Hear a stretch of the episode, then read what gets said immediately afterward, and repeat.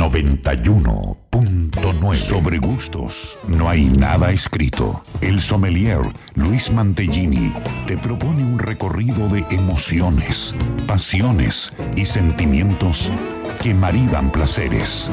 Un espacio para amantes y curiosos del vino y la buena gastronomía. Por Radio Jornada. Todo el tiempo. Tu radio. Hola, hola, hola, bienvenidos, muy buenos días, muy buen sábado para todos, espero que estén todos muy pero muy bien. Y aquí estamos eh, nuevamente en este sábado aquí por Radio Jornada, la 91.9 desde Mendoza, haciendo este sobre gustos, no hay nada escrito, 7 de noviembre, temporada número 3, programa 107 que nos venimos haciendo y que nos vienen acompañando cada sábado con todo lo que nosotros proponemos desde acá, con cosas ricas, con el vino, con el aceite de oliva virgen extra, con el enoturismo, gastronomía y toda la actualidad del vino para pasar dos horas entretenidos, informándonos, conociendo, aprendiendo y escuchando en muchos casos a los protagonistas, como tendremos hoy en un ratito nomás una interesantísima entrevista. Saludo, hola Héctor, ¿cómo estás? Del otro lado, buenos días. Mari, buen día. María Elena Porta aquí que me acompaña. ¿Cómo estás, Mari? Buen sábado. Hola Luis, buen día. Buen día, Héctor. Buen día a todos los que nos están escuchando y están ya prendidos a la radio. Un hermoso sábado para sí, lindo, lindo, hoy. Sí, eh, hoy sí, el que no está escuchando del otro lado, sin duda que debería estar ya abriendo algún vino o, poniéndolo en la heladera o, si es un tinto sacándolo para que no esté tan frío.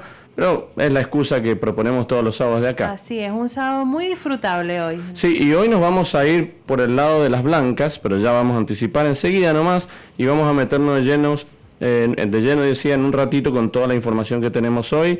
Pero antes déjame agradecer como todos los sábados al equipo, a la familia de Bodega Estáfile que nos acompaña en esta tercera temporada y que pueden seguirlos allí en las redes sociales, en Facebook en arroba estáfile bodegas y en Twitter o Instagram en arroba bodega estáfile, allí para seguir todas las instancias y la actualización de la bodega. Además te vamos a pasar la vía de comunicación porque enseguida nomás, en, en unos minutitos vamos a comenzar una rica entrevista para aprender de diversas variedades o como hacemos y proponemos todos los sábados, viajar a través de el vino, en este caso a través de la uva o a través de una región o a través de una bodega, para informar y para conocer más sobre un montón de vinos, de variedades que están dando vueltas hoy en el mercado, en las góndolas y que está lindo para probar como sugerencias que nosotros damos.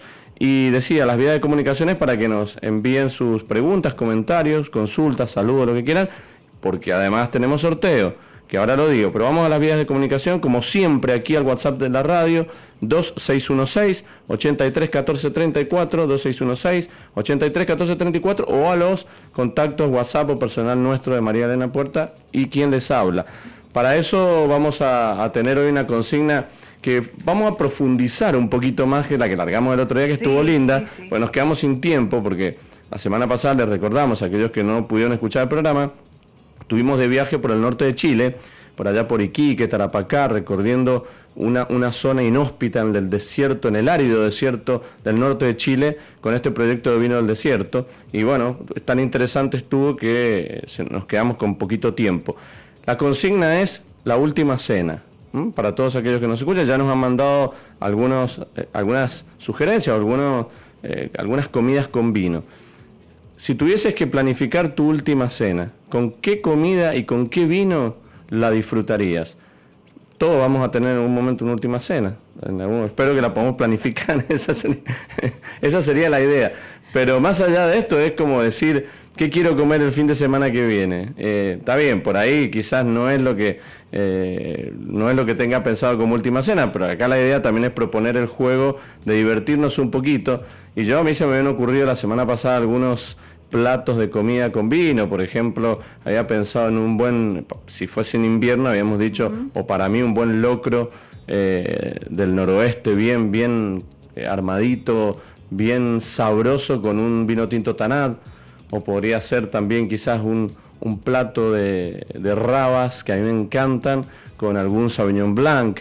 Eh, no sé vos, Mari, si tenés ahí algo pensadito. Yo tengo dos que mm, el sábado pasado, bueno, nos quedamos cortos de tiempo y no pude compartir. Tengo dos como últimas cenas preferidas que una es chivito con tanat del noroeste argentino. Uy, qué rico. Y el otro sushi con Sauvignon Blanc de nuestros vecinos chilenos. Qué rico. Hay infinidad, infinidad de combinaciones que pueden darnos placer personalmente. Entonces, para que vos nos cuentes, ya hay algunas sugerencias que vamos a ir charlando en el próximo bloque, pero vamos a ir recibiendo tu mensajito y además vamos a, vas a poder participar de un sorteo de una botella de espumoso, porque hoy vamos a empezar a perfilarnos al, tiempo que viene, a los calorcitos, a, esta eh, época tan linda para disfrutar de las burbujas. Es que en realidad eh, como que el cuerpo pide eh, algo fresco, blanco, rosado, espumoso. Claro, a esta hora. Esta, esta semana que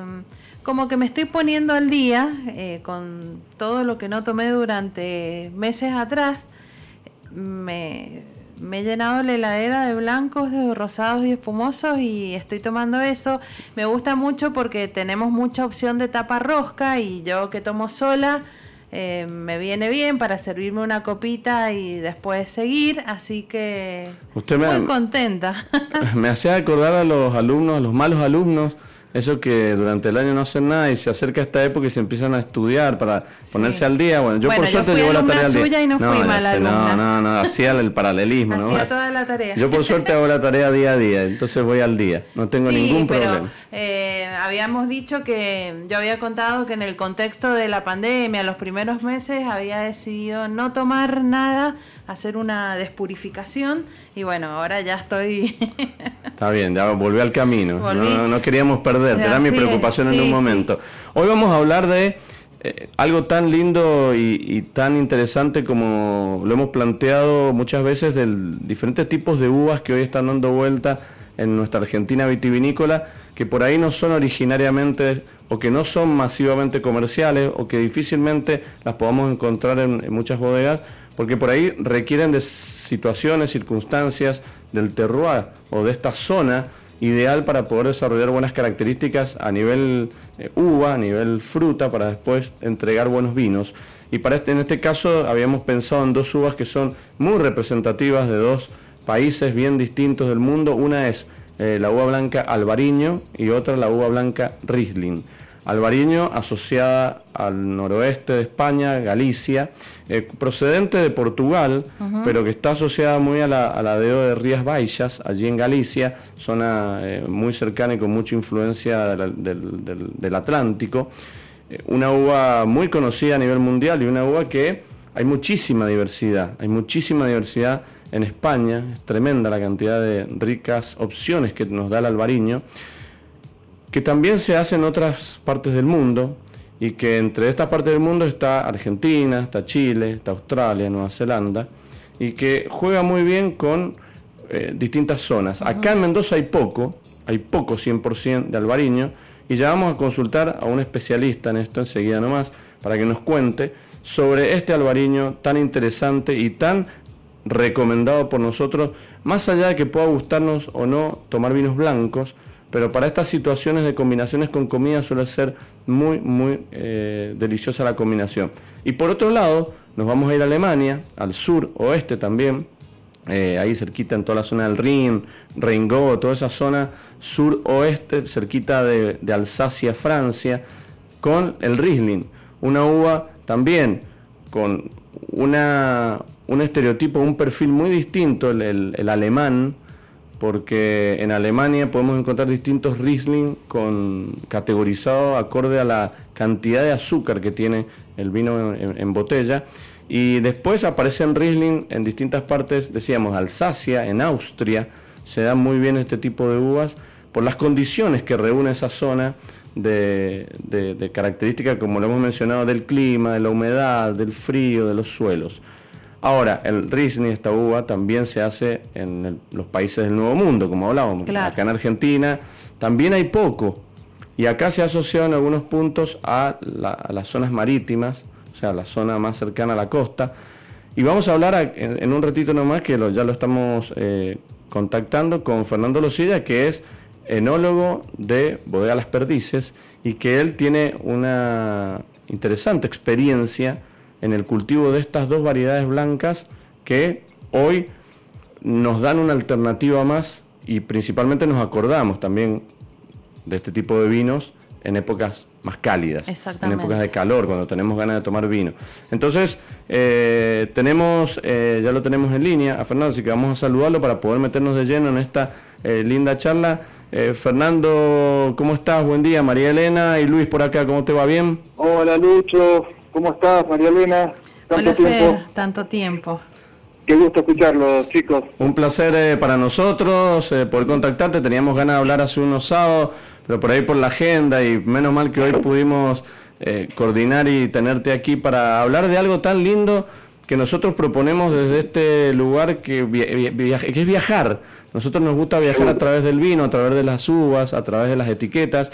Y en este caso decidimos hacer un viaje con estas dos cepas que, que vos y que la, que la bodega también trabajan ya hace un tiempo, como es la uva albariño y la uva riesling. Me gustaría que empecemos y que nos cuentes un poquito del, de la uva albariño, cuál ha sido tu experiencia, eh, cómo se ha adaptado a Mendoza, una uva que eh, por ahí yo he tenido la posibilidad de probar y compararlo con otros exponentes de, de, la zona de España, y realmente no tiene nada que envidiar, no sé si es mi percepción, pero me gustaría que nos cuentes un poquito, vamos con el albariño primero, a ver si, si tus expectativas hoy en día y por parte de la bodega también se han cumplido con esta uva. Exactamente, Lucho. Sabes que, bueno, te estaba escuchando en la introducción que hacías y efectivamente, bueno, describiste exactamente de dónde, de dónde es proveniente. Algunos, la mayoría dicen que es de, de Portugal. Eh, sin embargo, los gallegos dicen que es, eh, originaria de, su región, ¿no? El tema que está en el límite y, sea un poquito más acá, más allá, pero es de esa zona. Y fíjate lo interesante de esta variedad, que es una variedad eh, poco tradicional, en, el mundo, porque en todo el mundo hay 5.500 hectáreas solamente, de las cuales, ¿no es cierto?, y que le da origen a, Rías Baxas, eh, en esa zona hay 4.000 hectáreas en, en España, que tiene el mayor cultivo, y 1.000 hectáreas en Portugal. ¿sí? Y eh, ahí tenés de las 5.500, tenés 5.000. Y en el resto del mundo eh, hay 500 hectáreas solamente de, esta variedad. Y de, las cuales, de las cuales, fíjate vos que en la Argentina eh, solamente hay 8 hectáreas plantadas y nosotros tenemos un poco más de 3. Eh, como para que nos ubiquemos en el contexto eh, mundial. exactamente, en el contexto. Sí, sí. Y en la proporción, aparte de, lo que vos mencionaste, da una realidad de la importancia de esta de este varietal que, que realmente nos muestra, como nos contaba Fer, que tiene participación muy importante en España y que claramente ellos lo manejan muy bien y ellos lo cuando vos vas por España el, albariño lo tomás en cualquier lugar eh, es de esas propuestas económicas dentro de los vinos blancos eh, que podemos encontrar. Una copa de albariño la conseguí en cualquier eh, en, cualquier bar o en cualquier mercado y podés disfrutar de un vino súper fresco y con características muy propias de la zona. Ahora cuando le preguntemos a Fer qué por, por qué eh, hay un porqué, obviamente. Eh, Alvariño, en, aquí en Mendoza, en estas casi un poquito más de tres hectáreas que tienen, y haberlo hecho allí en Agrelo, donde es una zona también muy apta para todo este tipo de vino. ¿A vos te gusta mucho el albariño? A, mí, este albariño, porque yo no sé, eh, he estado pensando albariño 100%, cuántas otras etiquetas pueden haber en Mendoza. Yo he tomado dos. Exactamente. Dos etiquetas. Sí, sí, sí. Pero bueno, Viña Las Perdices, el albariño ya desde hace muchos años que está en el mercado y tiene un, un, buen impacto en el consumidor, porque por ahí vos decís albariño, no la conozco, no hay tanto, y por ahí el consumidor dice, no, prefiero comprar un Chardonnay, un, chardonnay, un Sauvignon Blanc. y, no apuesta a conocer esta variedad. Pero estoy segura que el que lo compra por primera vez vuelve a comprar y ya queda entre sus preferidos, porque la verdad que, es una es una variedad, que, que, también tiene una particular particularidad distinta a lo que es el Chardonnay, el Sauvignon Blanc, y eso te da un perfil para disfrutar y, en la diversidad. Y ahí lo tenemos de nuevo a Fer. Fer, vos contabas lo de la proporción de las hectáreas que que realmente nos da un pantallazo de la importancia que tiene el albariño en España principalmente. Pero acá en estas pocas hectáreas me gustaría que, que también nos cuente por qué albariño. Claro, bueno, mira, yo creo que, eso fue un, gran acierto de, parte de la firma, ¿no es cierto?, arrancar con esta variedad. Obviamente que ellos son también eh, eh, papá de los dueños, de los que manejan la, bodega, Nicolás y Carlos, eh, bueno, español, siempre tuvo la, ilusión de, de, innovar de alguna manera con variedades menos tradicionales. Y te decía que, que bueno, fíjate vos la diferencia en el clima y había un gran riesgo empresarial de decir, bueno, traer el material, porque fíjate que cuando nosotros en el 2008 eh, empezamos a, averiguar y demás, bueno, se importó de Francia las primeras plantas y eh, se hizo una hectárea y bueno, se probó la adaptación, fíjate vos qué interesante, eh, es, tremenda porque esa, esa variedad está muy adaptada a lo que es el clima húmedo, ¿no es mm. cierto?, con muchas precipitaciones anuales y y acá en la provincia encontró un clima absolutamente distinto, ¿entendés? Con, con, una gran insolación, con una humedad relativa muy baja, sin ninguna influencia marítima. Eh, entonces, eh, bueno, había, viste, incertidumbre cómo podía funcionar. Y, y, vos ves una cierta adaptación de la planta a los climas húmedos, porque si vos ves el viñedo, nosotros lo tenemos conducido en espaldero, y vos ves el, el viñedo y es como bien transparente, o sea, tiene los entrenudos muy largos esta variedad, para que justamente cuando llueve o cuando hay mucha humedad eh, se ventile y rápidamente no sea tan afectada por, lo, por los hongos. Esa es la primera adaptación que tiene la planta. Y la segunda adaptación, que el racimo, eh, el racimo es un racimo muy laxo, eh, a diferencia de la mayoría de las variedades blancas, y mm. algunas tintas como el Pinot Noir, y demás, pero pero no son no, no son los granos están tan apretados. Exacto, es, es, es, un racimo muy laxo y fíjate vos que, que estas dos adaptaciones principalmente hace que tengamos una producción recontrasegura todos los años. Ni el peor de los años, viste, que, que, es, difícil encontrar años malos acá en, Mendoza, ¿no? Porque eh, alguno puedes decir, algún añito puedes decir, sí, es más, más lluvioso en Vendimia y demás.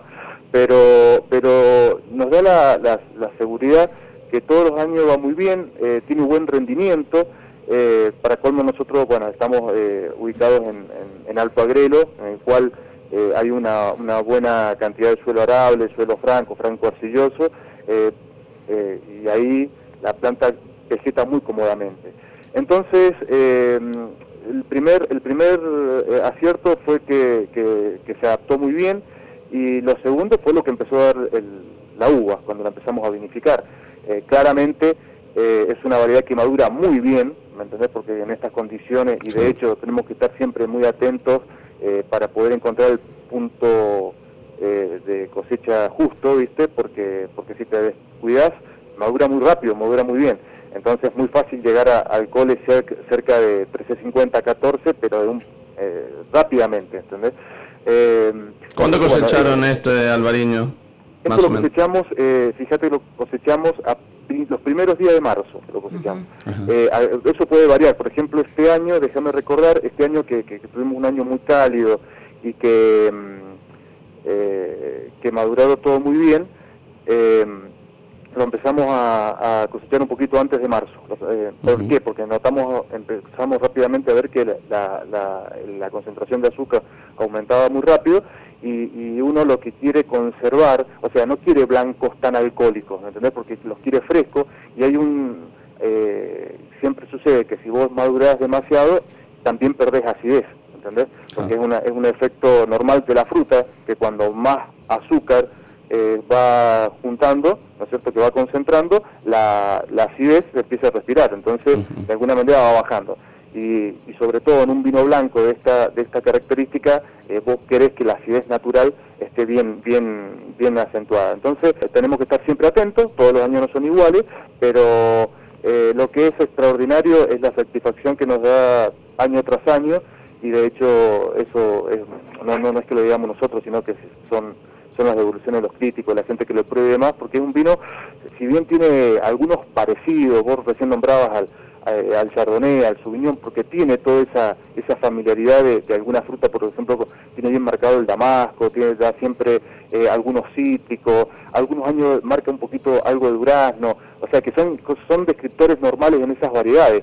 Pero hay algo que lo hace mucho más diferente y es en la boca. En la boca siempre vos vas a encontrar es el más juntoso de todos los vinos blancos que nosotros elaboramos. Viste que nosotros tenemos una, un portfolio importante de vinos blancos. Sin embargo, el albariño es distintivo la untuosidad que tiene. Es como un vino que tiene mucho graso, un vino muy suave, que la acidez se, equilibra perfecto, viste, con, con o sea, se amalgama, entonces te da eh, una nota de como de aterciopelada, va muy bien con, con muchas comidas, inclusive con comidas que, ni siquiera son tan recomendadas para los blancos, o son más recomendadas para los tintos, pero es un vino tan tan pesado, tan tan sabroso, que es, ideal para, para acompañar mucho, eh, mucho muchos platos, viste que se ni hablar de lo, lo que son los eh, los pescados y todo sí, o carnes blancas, exacto, sí, sí, tal cual. A mí lo que me lo que me gusta también para rescatar de este tipo de apuestas, porque vos lo dijiste en un momento que fue un desafío traer y apostar, y después ni hablar de la, apuesta comercial, que es otra,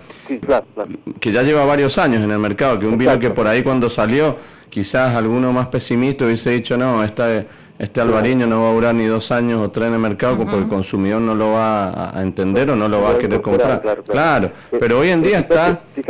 sí, fíjate que, nosotros tenemos, o sea, más allá que, cuando trajimos la variedad, ni siquiera estaba registrada en el instituto. Si bien, eh, viste, a nivel experimental estaba la variedad, eh, pero pero no estaba ni codificada. Viste que todas las variedades en el instituto tienen que tener un código. Y, y, lo tuvimos que gestionar nosotros porque no estaba el código.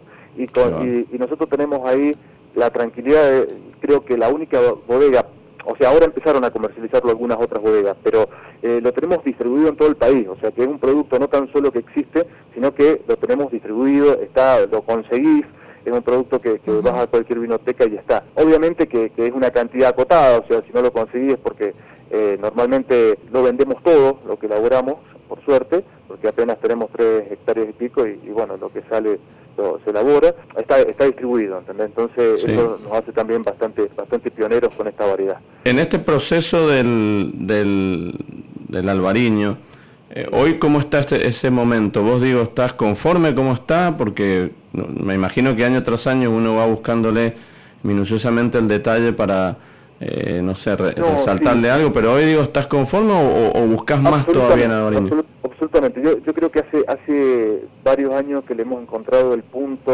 de, lo que es la, en el área vitícola, ¿no es cierto?, lo que es la producción de la uva, y, también, como todo, y uno también va haciendo carrera con estas variedades eh, distintas que tampoco significan que necesitan elaboraciones distintas, ¿sí? Eh, más allá que, tengas, que tenés que tener la tecnología para elaborar los blancos y demás. Eh, entonces hace varios años, hace varios años que, eso está, está logrado y, realmente estamos muy conformes con el producto final que obtenemos. Y también creo que otro acierto fue ya que, que lo posicionamos en una categoría reserva, no porque esté trabajado con madera, porque este, este producto no toca la madera. Eh, le dimos toda la impronta de lo que son los grandes albariños de, Galicia, con una botella importada, con una botella muy muy muy linda, una etiqueta plateada, tipo metálica. Eh, bueno, viste también solamente a veces no alcanza con, poner un muy buen producto dentro de la botella, sino que también hay que saber presentarlo. Y entonces ahí el área de diseño y marketing creo que también hicieron un buen trabajo para que el producto fuera completo. No tan solo lo que tenés adentro, sino también que esté bien presentado y, mucha gente que viaja, y mucha gente inclusive de España y demás, cuando ve el producto eh, lo ve representado con lo que ellos conocen y cuando lo prueban dice es un muy buen ejemplar de, lo que, porque inclusive obviamente uno tiene un conocimiento limitado de, todos los albariños que hay, ¿no? Pero, pero bueno, esos son caricias al alma que te, que, te indican que estás haciendo bien el trabajo, ¿no? Sí, así es. La verdad que la estabilidad que vos decías que, que han logrado con, con, este albariño.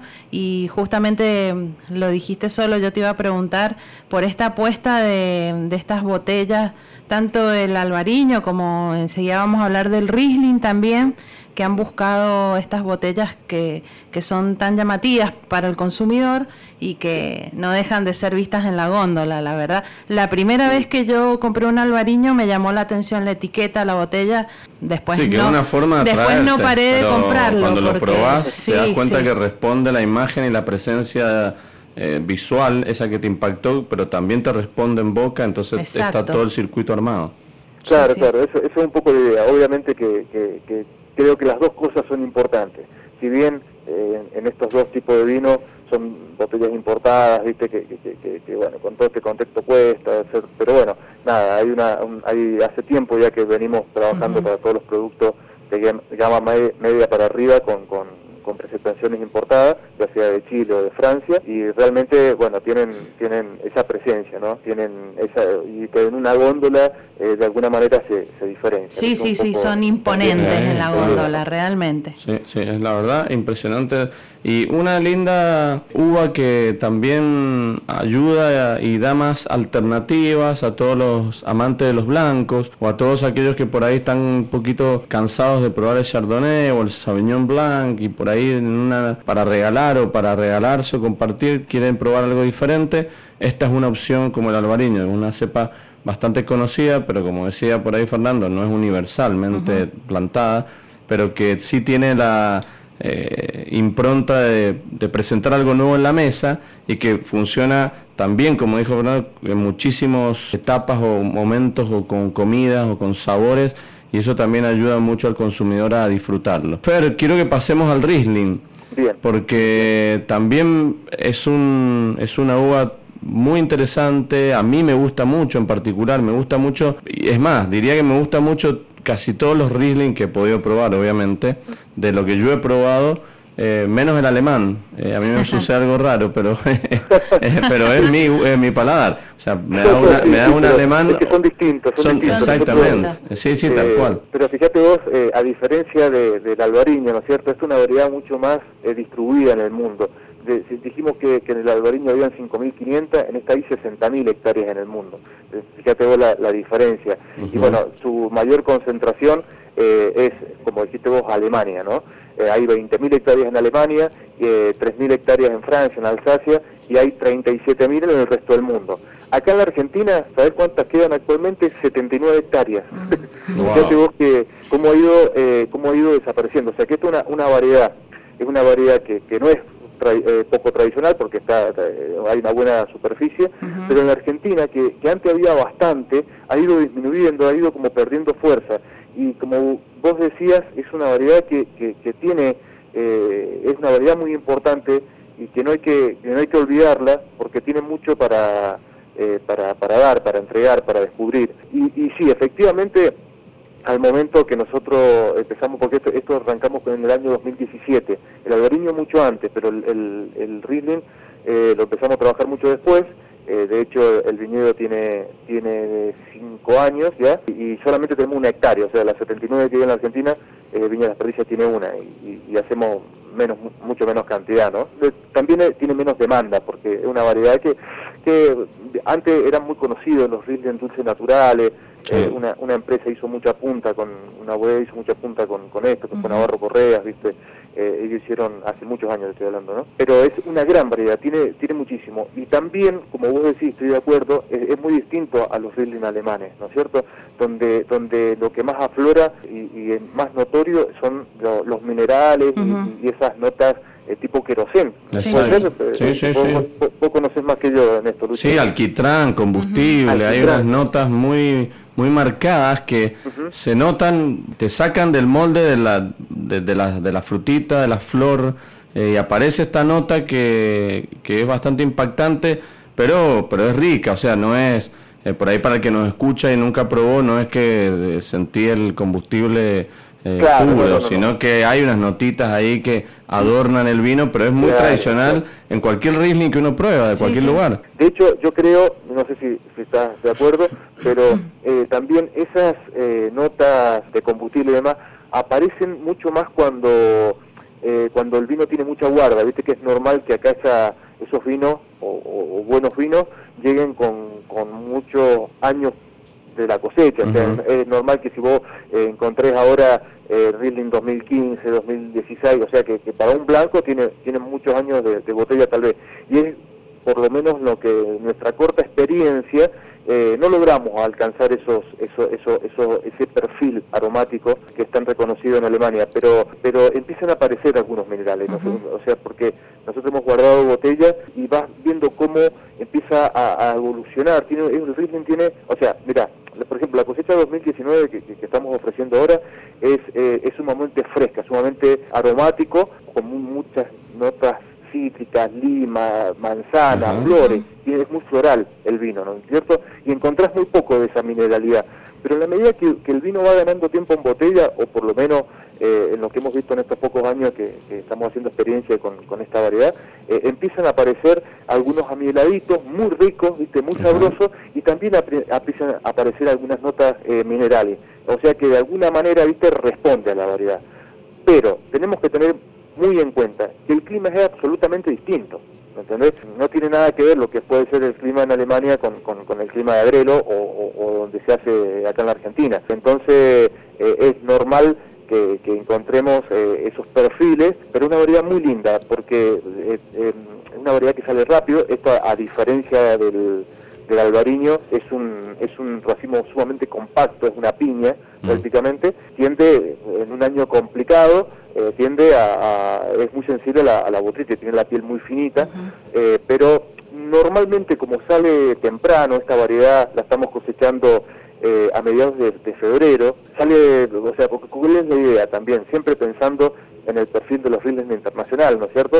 Y eh, lograr siempre, estamos con un alcohol acá 1250, una acidez bien marcada, porque, porque al cosecharlo también más, más eh, pronto, eh, la acidez queda bien presente y que lo buscamos, ¿me entendés? Nosotros cuando, cuando estuvimos estudiando los Riesling de afuera, eh, la acidez total estaban arriba de los 9, 9 y medio, con un buen residual de azúcar, ¿me entendés? Eh, porque también de alguna manera eh, es una forma de, hacerlo más amable, porque una acidez, para que la audiencia entienda, los blancos acá de, Mendoza o, de la Argentina siempre rondan en la acidez alrededor de los 6, 6.20, 5.80, en, en esos rangos tiene. Eh, en esto, al buscar una cosecha temprana y buscar una, una, buena acidez, logramos, viste, 6.5, 6.80, hasta 7 en algún año hemos logrado también. Eh, y eso le queda muy bien, eh, que es un vino tal vez de, mucho menor cuerpo de lo que puede ser con, un chardonnay, un albariño, un, vino más liviano, pero con, mucha frescura, con, que, viste que, se te hace eh, interesante porque que descubrís mucha fruta en nariz, mucha fruta en boca. la verdad que me ha gustado mucho, la gente también se enamora desde el packaging, que es una, una botella también muy tradicional de, de los Riesling, eh, tipo, es una botella bien larga que a veces está complicada para meterla en la ladera. Sí, sí, sí, sí, totalmente. es, para guardarla, es para guardarla para que se enfríe y nada más. No la puedes tener en la no, heladera no, porque te molesta, esperando, te molesta, te molesta. Hay que planificar y ponerlo en la heladera. A mí me está pasando. lo, bueno, lo bueno que es finita, ¿viste? pero, pero también ese, en ese en este vino la etiqueta fue es, imponente porque una, una etiqueta metálica, muy simple, con poca información y, bueno, nada, tratando de que lo que hable y lo que exprese sea el vino de, esa región puntual de, Alto Agrelo, también muy satisfecho con, con, esta, con esta variedad y lo que entrega. La verdad que, estamos contentos porque porque son vinos ricos, ¿viste? Porque está, te, sentí que, que, el riesgo eh, de plantar una variedad que, todo el mundo iba arrancando, bueno, valió la pena y, también te indica que es el sentido a, seguir para seguir diversificando, para seguir ofreciéndole al, consumidor cosas distintas, eh, que no, no todos sean los, mismos blancos. Eh, creo que, es una, un buen, eh, una buena posibilidad que, que, la firma ha ido abriendo y, bueno, ¿por qué no? También tenemos una variedad muy relacionada que es el, el también tratamos cuando hicimos también el Riesling, y bueno, nada, lo que pasa es que hemos tenido muchos desarrollos nuevo en los últimos años y, todo este proceso de lanzar un vino nuevo al mercado eh, lleva un montón de, trabajo, entonces bueno, paso a paso, pero también tenemos para en algún tiempo más poder lanzar un, un ¿no? Qué, lindo. ¿Has notado vos, Fer? Bueno, me imagino que sí, porque con lo que nos contás, con los proyectos de, de seguir apostando y aportando uva, vinos blancos al mercado, ¿has notado vos que en estos últimos no sé, tres, cuatro, cinco años, el consumidor está tomando más blanco. Absolutamente.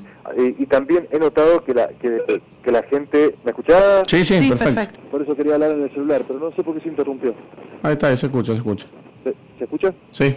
Bien, que, que, sí, efectivamente hemos notado una, un, un mayor aumento de las variedades blancas y eso no, nos viene muy bien porque nosotros tenemos un portfolio muy amplio de blancos.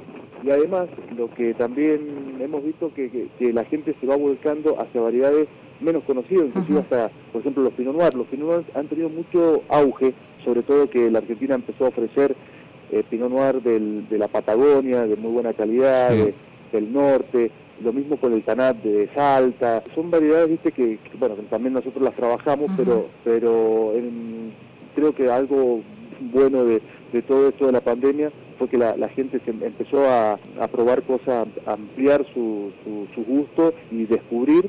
Y, la verdad que ahora, eh, empezando eh, lo que es los calores y el verano, los blancos, tener buenos blancos, lo que es importante, el desafío es tener blancos atractivos, Ese, eso es lo principal.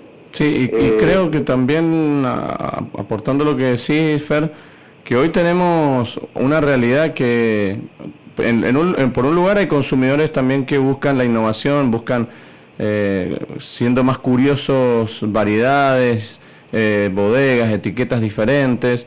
Y por otro lado también la gastronomía en Mendoza, hablando de Mendoza, pero podemos eh, incluir a la Argentina en general, ha logrado tener hoy una diversidad y hoy te muestra un, un, montón de alternativas a la gastronomía que antes quizás no, no se tenía.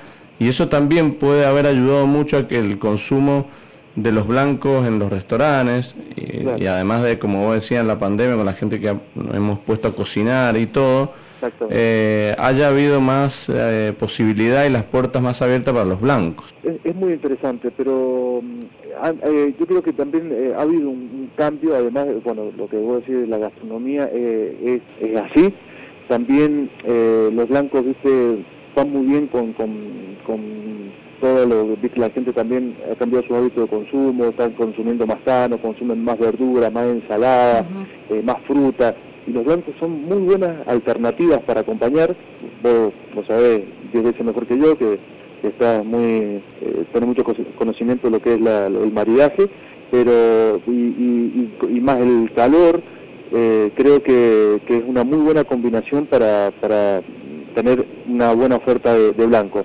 Eh, nosotros siempre apostamos por los blancos, tenemos muchísima, eh, inclusive en, segmento de precios, pero muchas alternativas, muchas variedades, como el Biognier, que tampoco es tan conocido, como, obviamente el Torronté, eh, el Chardonnay, el Sauvignon, el Pinot Gris. El Pinot Gris también es una variedad de, las poco conocidas que nosotros lo ofrecemos en una línea varietal de entrada, de buen precio, en buena relación y, son vinos espectaculares para, para, para acompañar un montón de, de comidas frescas, comidas frías para la pileta, para bueno, al igual que los espumantes que, que también tenemos, tenemos eh, trabajamos con los métodos, método Charmat, Champenois, eh, eh, dulce natural, bueno, hay, hay, hay muchas alternativas y, hemos apostado mucho, no tan solo por el Malbec, que es lo que más te, te piden, lo que más demandan, pero, pero es como todo. Yo creo que eh, estamos convencidos que primero hay que tener la oferta, ¿no es cierto? Que sí. voy a tener la, la, disponibilidad y en algún momento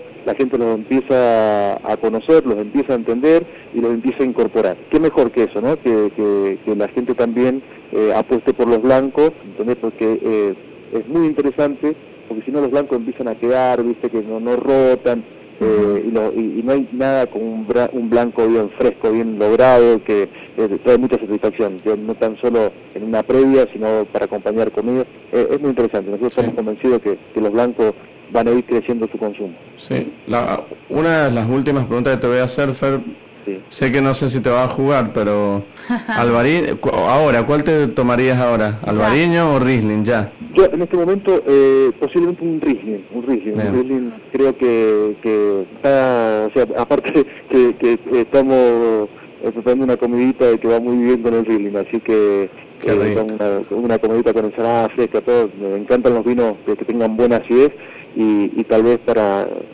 si tuviéramos, tuviera para comer una pasta, me gustaría más el albariño, para una pasta me, me, da mejor este vino. Eh, pero, pero sí, me encanta el vino, la verdad que está muy rico. Coincido con esto que decís, porque por ahí, a los que, que tomamos blanco, por ahí, porque hay gente que por ahí está empezando a hacerlo, pero nosotros que tomamos blancos, creo que entre los dos, yo pensaría lo mismo, en el sentido de para un aperitivo, para una comida fresca, el Riesling puede andar muy bien y por ahí por una comida un poquitito más eh, no sé si grasosa o, por ahí un más, más elaborada. Claro, ahí podría llegar a jugar hasta con algo de carne, como mencionamos, un albariño, para que responda mucho mejor en boca.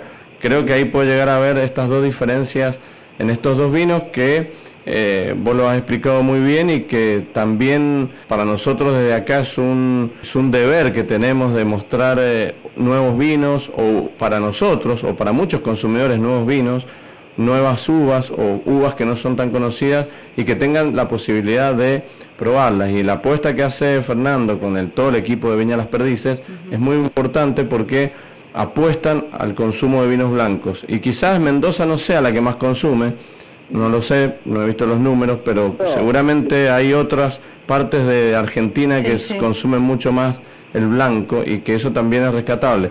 Eh, así que en ese sentido creo que están ustedes eh, en Riesling, ¿cuántas hectáreas tenían ustedes? Eh, no, no, no, apenas, apenas tenemos una hectárea y un poquito más. Ah, perfecto, bien. Eh, no, no, es bastante... También acotadito. bastante acotado. Hacemos una, una producción, lo elaboramos todo, por supuesto, y bueno, por suerte nos ha ido bastante bien, pero obviamente que, que, que, es mucho más demandado la albariña porque lleva mucho más años en el mercado. pero bueno, estas son pequeñas apuestas para ver cómo, cómo funcionan, cómo, cómo qué, aceptación tiene y, bueno, tenemos tenemos para años para, para ir eh, aumentando las hectáreas y produciendo más en la medida que, sea necesario.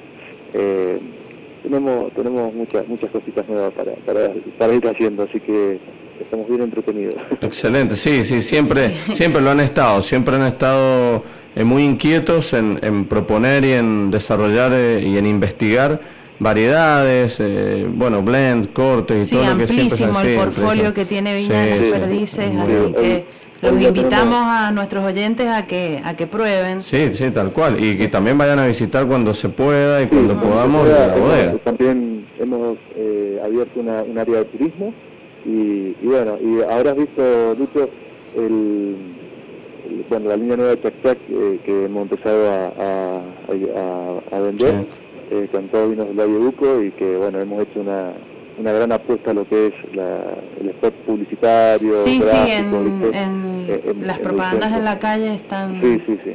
Bueno, después, después me gustaría hablar alguna vez, en algún momento, del, del Sauvignon Blanc ese que, que tienen allí también. ¿Cómo no? porque eh, está bueno. Sí, sí, sí, sí. Tenemos, ahí, ya tenemos tres alternativas de, de Sauvignon. Hasta uno chileno tenemos. Uno es, chileno ese. ese me gusta. Ah, ese, bueno, dale. Eso, es, es, una curiosidad. es muy poquito, y, y, pero es muy, es muy interesante por, por el perfil que tiene.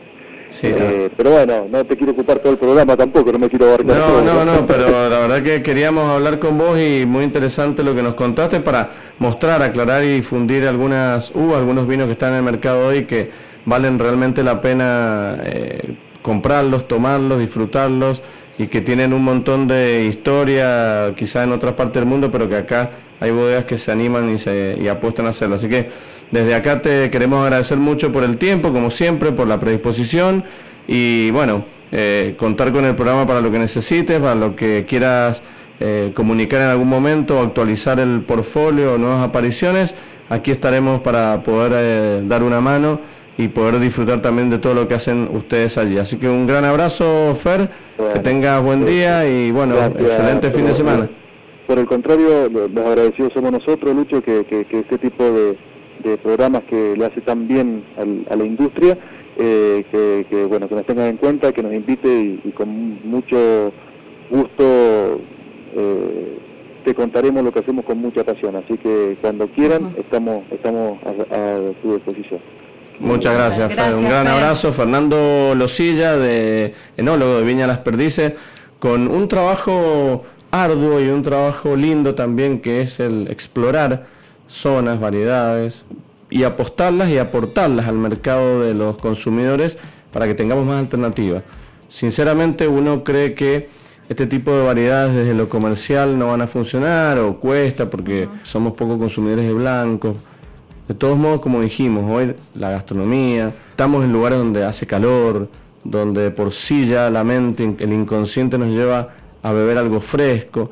Entonces la alternativa de los vinos blancos es una gran opción y dentro de estas grandes opciones está el albariño y el riesling como parte del juego de variedades blancas. Muy lindo, la verdad. Muy lindo, muy interesante. Muy interesante todo lo que nos contó Fernando.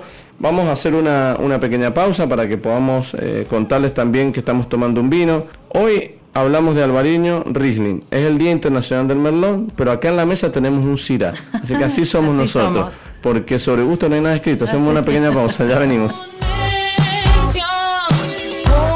Segundo bloque aquí en Sobre Gustos, no hay nada escrito. ¿Qué ganas me dio esta charla con Fernando de beber vino blanco? Tomarme un blanco fresquito. Estamos muy acostumbrados en, Argentina en general a, disfrutar de las comidas con tinto, pero aquellos que puedan hacerlo y tengan la oportunidad o que quieran ir un poquito más allá o jugar con esto del vino y la comida, ténganse un blanco y hagan la prueba de combinarlo con algún pedacito con algún pedazo de bife o en un asado con alguna costillita o con una pasta con salsa roja que normalmente es recomendado para los tintos. Jueguen, prueben, es la mejor receta. Acá tengo dos últimas cenas con blanco. Eh, Ricardo dice lasaña con chardonnay con paso por madera. Y Adri nos dice risotto de hongos con torrontés. El risotto normalmente uno lo asocia también a los vinos tintos y por ahí también el cambio, jugar con vino blanco puede ser eh, una alternativa. Y Emilio está cocinando pollo con vino blanco a la cacerola, nos cuenta. Oh, y que quiere que nos juntemos a tomar unos blancos. Sí, unos blancos y a, probar, su, comida. no vamos a ir pollo, que Nos haga el pollo y vamos con los blancos. Pues pone el pollo y nosotros llevamos los blancos. Así es. Trato, pacto. Acá hay eh, un comentario también que nos manda Iris. Disfrutaría, para la última cena, ¿no? Disfrutaría de un delicioso risotto repleto de gírgolas con un salvaje tanat.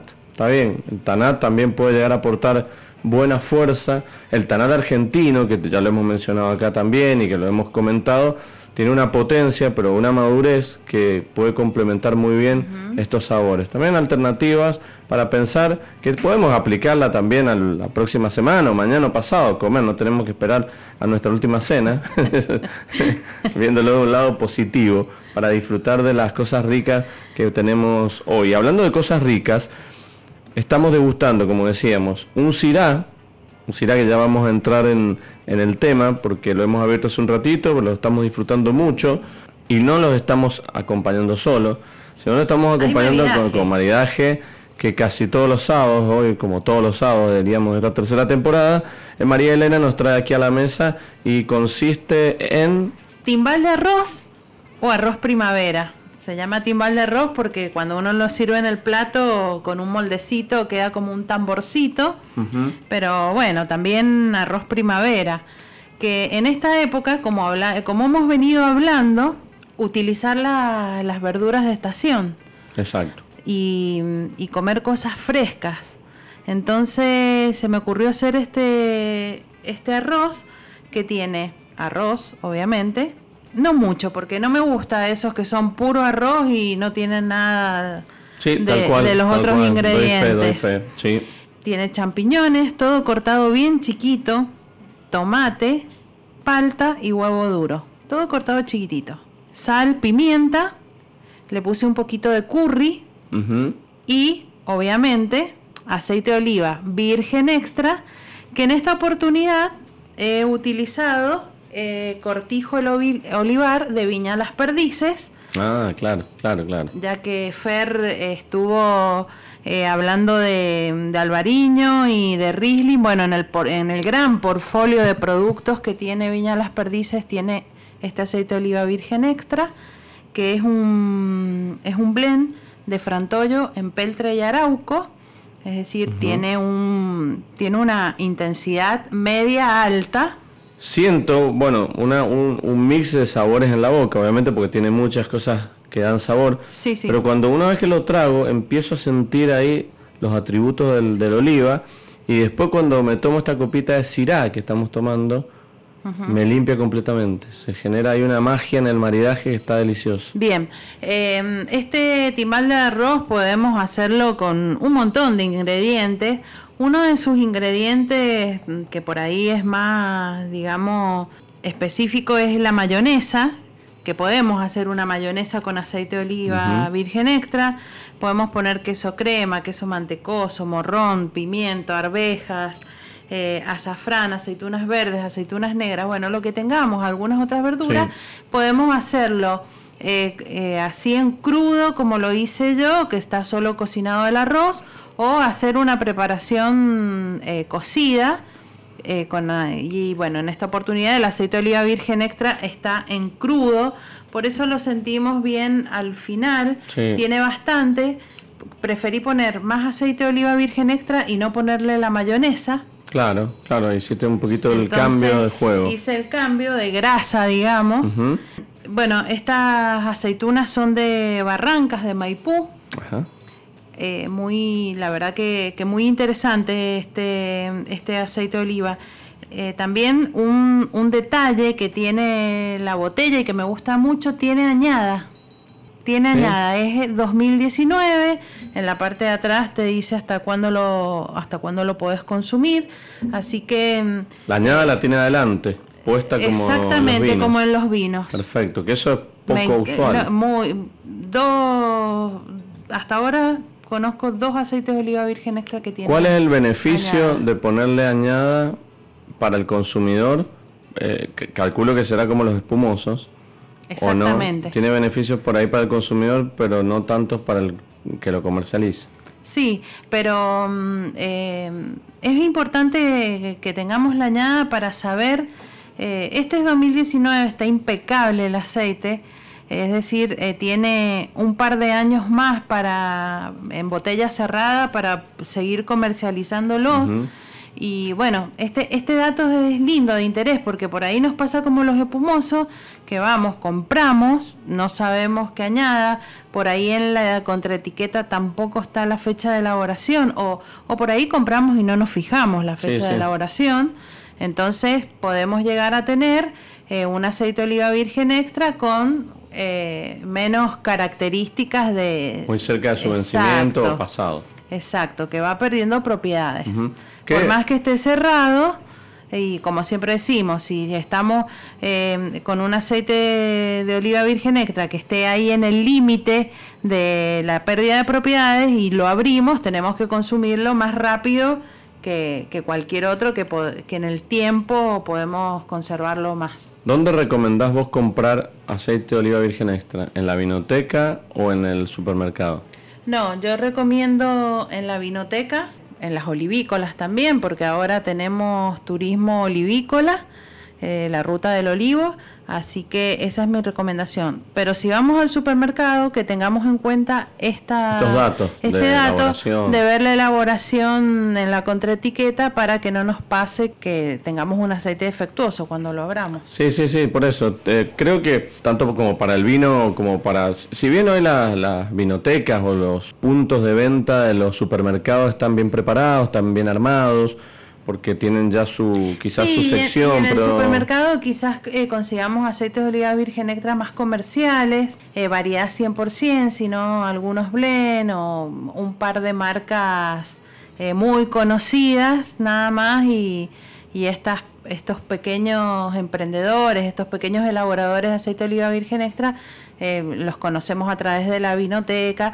o las bodegas, como en este caso, que sacan la bodega que saca su en su portfolio muchas bodegas. Eh, déjame decirlo que para, que la gente, casi todas las bodegas, no digo todas, pero muchas de las bodegas han incursionado en el producto oliva por dos razones. En, algún punto para ayornarse a esta situación de, y esta actualidad de la, importancia que tiene el, aceite de oliva virgen extra. Y por otro lado también para complementar lo que estamos haciendo nosotros acá todos los sábados, que es entender que el producto oliva y el producto vino van muy de la mano, en el sentido que se utilizan en una mesa, en los ingredientes, en la comida y que tiene un conjunto de relaciones muy atractivas.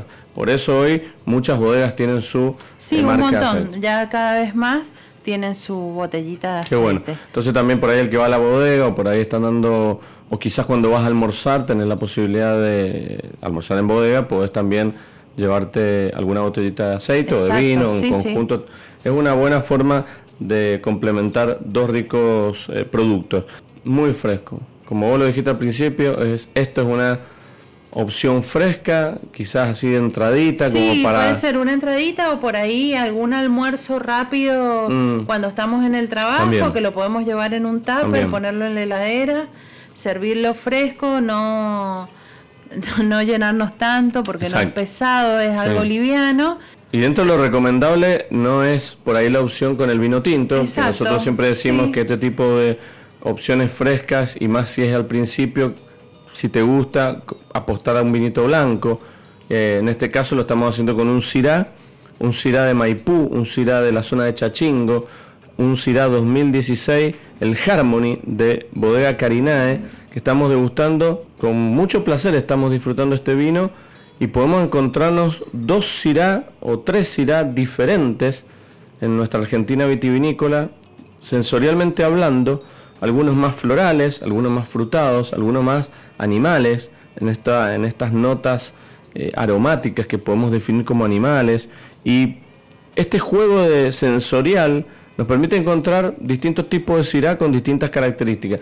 No así pasa por ahí con la uva bonarda, por ahí con el Malbec, donde tiende a, tener un hilo conductor la parte sensorial. Pero en este caso, estamos probando este Syrah de Maipú, ahí de Chachingo, que nos presenta un perfil muy fresco, muchas flores.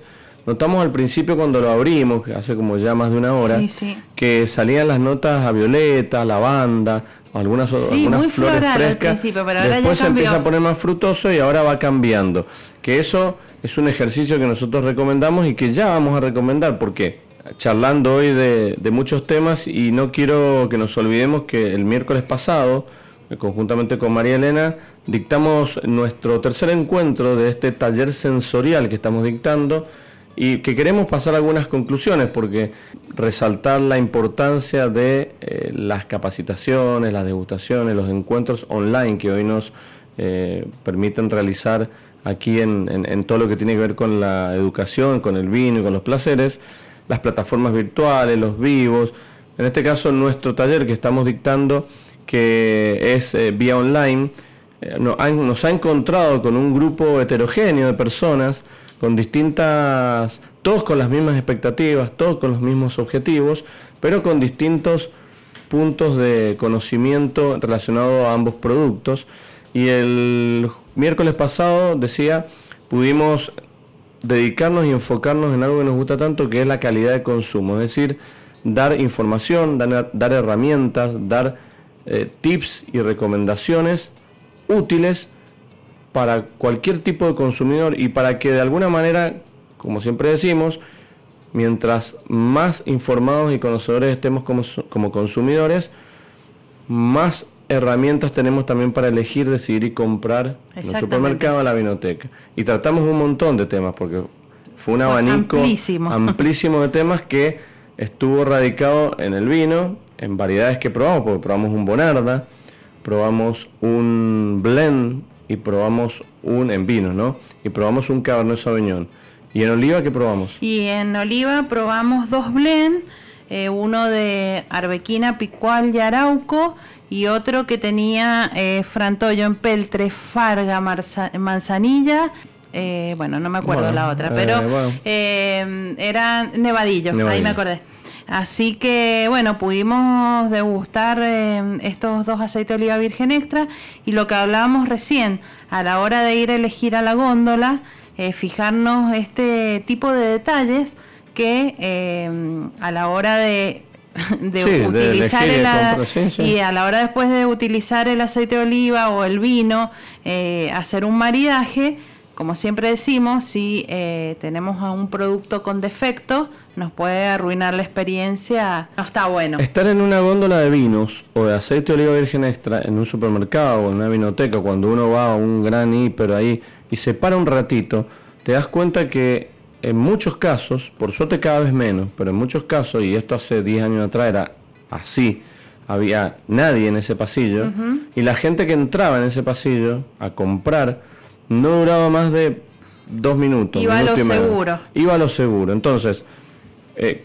comprar o ser un consumidor o un comprador con más información relacionada a las uvas, relacionada a las aceitunas, relacionada a, la- a las cosechas, a estos datos de elaboración, relacionado a las regiones, a tantas cosas que nosotros cada sábado hablamos, hace que yo pueda detenerme y darle tiempo a esa elección, tanto sea en una góndola como puede ser en un restaurante. Exacto. Porque en un restaurante no nos olvidemos que si bien hoy no está en práctica o, o no es la misma forma en esa normalidad donde nos daban una carta y nosotros en este pequeño libro de vinos que teníamos teníamos que decidir algo y cuando vos no sabes nada, cuando no sabes que, que Petit Verdot es una variedad, que Cabernet Sauvignon es diferente a Cabernet Franc, cuando vos no tenés, vas directo a lo conocido, a lo seguro, a lo que viste en una publicidad o escuchaste ayer en una publicidad, ah, mira, esto lo escuché, debe ser bueno, vamos, me lo compro.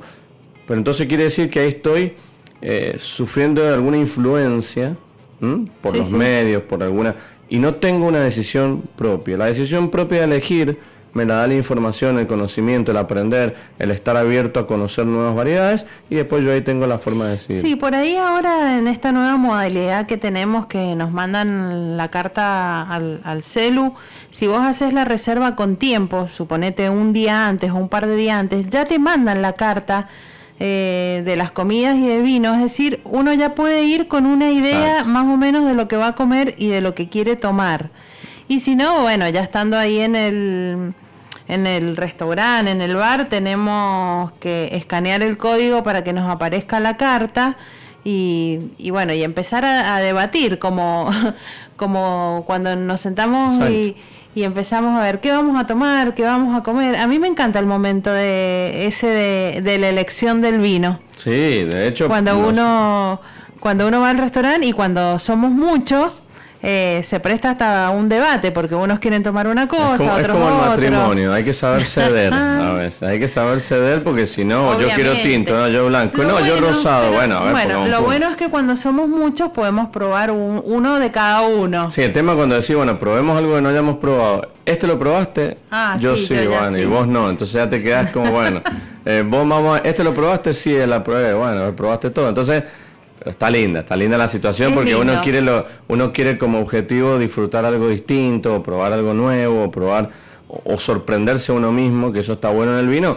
Y como lo decimos, hay excusas y, y- y- y- y ejemplos por miles, el poder disfrutar cosas diferentes. Una pregunta que te iba a hacer, Mari. Sí. No sé si has visto acá o en el mundo o en algún lugar, hay cartas, así como hay carta de vino, hay cartas de aceite de oliva virgen, es decir, o quizás sería un sueño que podamos tener nosotros acá, de decir, mira, acá le dejo la carta de aceite de oliva y la carta de vinos, como para, no digo tampoco que tenga la cantidad que hay de vinos, de opciones, pero sí tener, no sé, cinco distintos, como vos mencionaste recién, un blend, dos varietales o tres varietales, con eso, pero tener opciones, estaría bueno, existe Sería- eso. No, no eh, acá en Argentina no existe. Sería buenísimo que tengamos por lo menos tres o cu- cuatro eh, aceites para, para elegir, para, para poner en nuestra ensalada, porque de esa manera también el consumidor, cada vez que va a un restaurante, a un bar, va probando otras cosas, al igual que el vino. Porque Claro. por ahí hay gente que, que toma vino cuando sale nada más, no compra para tener en la casa o no compra aceite para tener en la casa, pero le gusta cuando sale eh, tener. En, en España, eh, en Grecia, no sé si hay eh, carta, pero hay variedad de, de aceites de oliva virgen extra. Sí, al menos, a ver, al menos en yo las decía... tiendas, yo- en las tiendas, Sí. así como vinotecas, Eh. hay tiendas de, vi- de aceite De oliva virgen extra, tenés como un catálogo Claro. para elegir y en donde te dicen qué variedad es, de dónde. Yo me imagino Pero acá... estamos muy lejos. Estamos muy lejos, pero yo me imagino acá, no, no siendo tan profundo, pero decir, tenemos tres tipos de aceite de oliva virgen, uno liviano, uno mediano y uno potente. Exactamente. Así, así de, de, de vaga la descripción. Sí, sí. No que un arauco, que empelte, porque ya también entras en quizás que, que el consumidor te dice, bueno, mira, dame algo eh, suave, es lo que te va a decir. O algo potente porque me gusta bien fuerte. Entonces, al menos dividirlo en tres. Estaría, estaría bueno, sobre todo en locales gastronómicos que ameriten que la gastronomía que se, que se elabora pueda resaltarse con estos eh, olivas, por más la gastronomía que sea, ¿eh? pero Que, valga la pena. Lo que sí se ha avanzado mucho en este último tiempo es que ya no tenés que pedir el aceite de oliva virgen extra en muchos lugares, sino que ya lo tenés ahí en la mesa, aunque sea uno solo, pero ya está en la mesa y no lo tenés que pedir, porque hay mucha gente que le da vergüenza, no lo pide, o dice capaz que lo pido y no tienen. Exacto. Entonces, eso ha ido cambiando. Yo veo que, que los restaurantes, eh, los bares ya, ya tienen eh, la botellita de aceite. Y eso cambia porque el, porque el consumidor exige. Y otra cosa que ha desaparecido con la pandemia es la alcusa. Por suerte. Por suerte. sí, pero por suerte, pero ¿por qué? Por suerte, porque por ahí no eh, voy, a hablar en, algunos lugares en particular, pero al rellenar la, al rellenar la alcusa em, no tienen la precaución de limpiar los envases y siempre están engrasados, eh, se enrancian. Y como siempre digo, por ahí el producto dentro del envase está bueno, pero ya al pasar por un pico enranciado, por un envase sucio, se contamina ahí nomás. El aceite de oliva virgen extra absorbe los olores inmediatamente, al igual que el chocolate, el café. Para poner un ejemplo parecido al vino, diríamos que vos tenés un vino en perfectas condiciones y tenés una copa, un vaso sucio, o mal secado, mal lavado, que tiene olores de por sí, y cuando colocas el vino en ese recipiente, ya el vino pasa a ser de alguna manera o, pasa a estar contaminado aromáticamente hablando y, se desproporciona todo. Entonces son pequeños cuidados que, y detalles que hacen al todo, porque son tan importantes, tan importantes esta limpieza que vos decís, para cuidar del producto final, de ese producto que nosotros estamos manipulando y que ha tenido un proceso atrás de mucho tiempo, de muchas personas, lo mismo que el vino, para que nosotros tengamos la copita el vino, la botella armada, la mesa, la copa lista y después lo arruinemos con un pico mal lavado, una alcusa sucia o, un recipiente como la copa sucia, mal lavada. Arruinamos toda la cadena de producción. Y hay algunas que son hermosas y quedan lindísimas en la mesa, pero si vamos a usarlas tenemos que tener esta precaución. O por ahí en algún restaurante, que eh, por eso digo que ahora en esta época ha desaparecido, tenías dos alcusas y estabas esperando que terminara de ocuparlo de aquella mesa para llevarlo para usarla, a la otra. claro, sí, sí. Entonces ahora nos encontramos en muchos lugares donde ya hay una botella de aceite de oliva, aunque sea la de 250 mililitros, eh, que, que la limpiamos con alcohol, que está el salero también, o la pimienta. Por ahí la pimienta también hay que pedirla, sí, porque sí, no ponen. Sale pimienta hay que pedirla. Pero mm, bueno, eh, se está avanzando en esto. Se está avanzando y parte de nuestra diversa temática que estuvimos charlando el miércoles pasado en nuestro taller sensorial, abarcamos todos estos temas. Hablamos también de la importancia de los tapones, de los corchos, de la tapa rosca. Esto de entender que la tapa rosca, por ejemplo, es un sistema de cierre muy seguro, hermético, pero seguro para vinos blancos, rosados y tintos jóvenes, para tomar en poco tiempo, para disfrutar de sus características. que no tiene nada que ver ni está asociado a la mala calidad del producto, ni que tiene que ser más económico porque viene en tapa rosca que el corcho natural. Recordemos que el corcho natural, al ser natural, tiene la posibilidad o tiene una proporción pequeña de tener una posibilidad de contaminarse. Esa contaminación le va directamente al producto vino, entonces después podemos encontrarnos con un vino con un defecto a causa de un corcho natural. Son hoy muchas alternativas que nos encontramos a la hora de elegir un vino. Obviamente uno no elige el vino por el corcho, por o, bueno, en realidad por la tapa rosca sí, no es que uno elija, sino que no elige por la tapa rosca, pero son consecuencias de los insumos del vino que hoy tiene, como los tapones sintéticos, como los distintos envases que tuvimos la posibilidad de charlar, hablamos del el vino en caja, el vino en damajuana, el vino en botellas diferentes, en la lata que hemos también hablado, el bagging box, todos son alternativas válidas útiles y complementarias y también para el bolsillo de cada uno. Exactamente. Porque hoy más que nunca, que estamos tan eh, complicados con el bolsillo y queremos tomar vino porque queremos disfrutar de algo lindo que nos gusta, tengamos al menos la posibilidad de tener algún tipo de envase que podamos comprar. Y en eso eh, es lo bueno que tiene la Argentina hoy en lo que es materia de vinos, que podemos encontrar un montón de envases. en aceite de oliva pasa lo mismo. En aceite de oliva también, bueno, tenemos eh, vidrio que mm, de diferentes colores, blanco, ocre, color verde. Eh, siempre se recomienda el envasado en, en vidrio de color para que no le dé tan directo la luz al, producto. Em, tenemos en PET, también en bagging box, en cerámica, en botellas em, pintadas de color blanco, azul. Así que hay una gran variedad. Eh, decíamos ahora em, también se está apostando a estos envases tan bonitos que son como, como botellas de whisky. Eh, los alta gamas están envasándolos en esto, las olivícolas. Así que lindo y otro tema que también hablamos fue de la guarda. Cuando uno compra mm, eh, vino, aceite de oliva virgen extra, cómo lo guardo, dónde, en qué posición. Que bueno, siempre desde acá hemos dado esas recomendaciones que nunca está de más eh, refrescar. Sí, sí, sí, sí, es importante eso porque seguramente del otro lado tendrán algún aceite de oliva o alguna botella de vino y siempre es mejor guardar estos productos en fresco, con poca luz, que no les dé calor. Exactamente. Eh, bueno, obviamente el aceite de oliva que esté a mano en la cocina, pero en situaciones eh, en esto, con estas condiciones.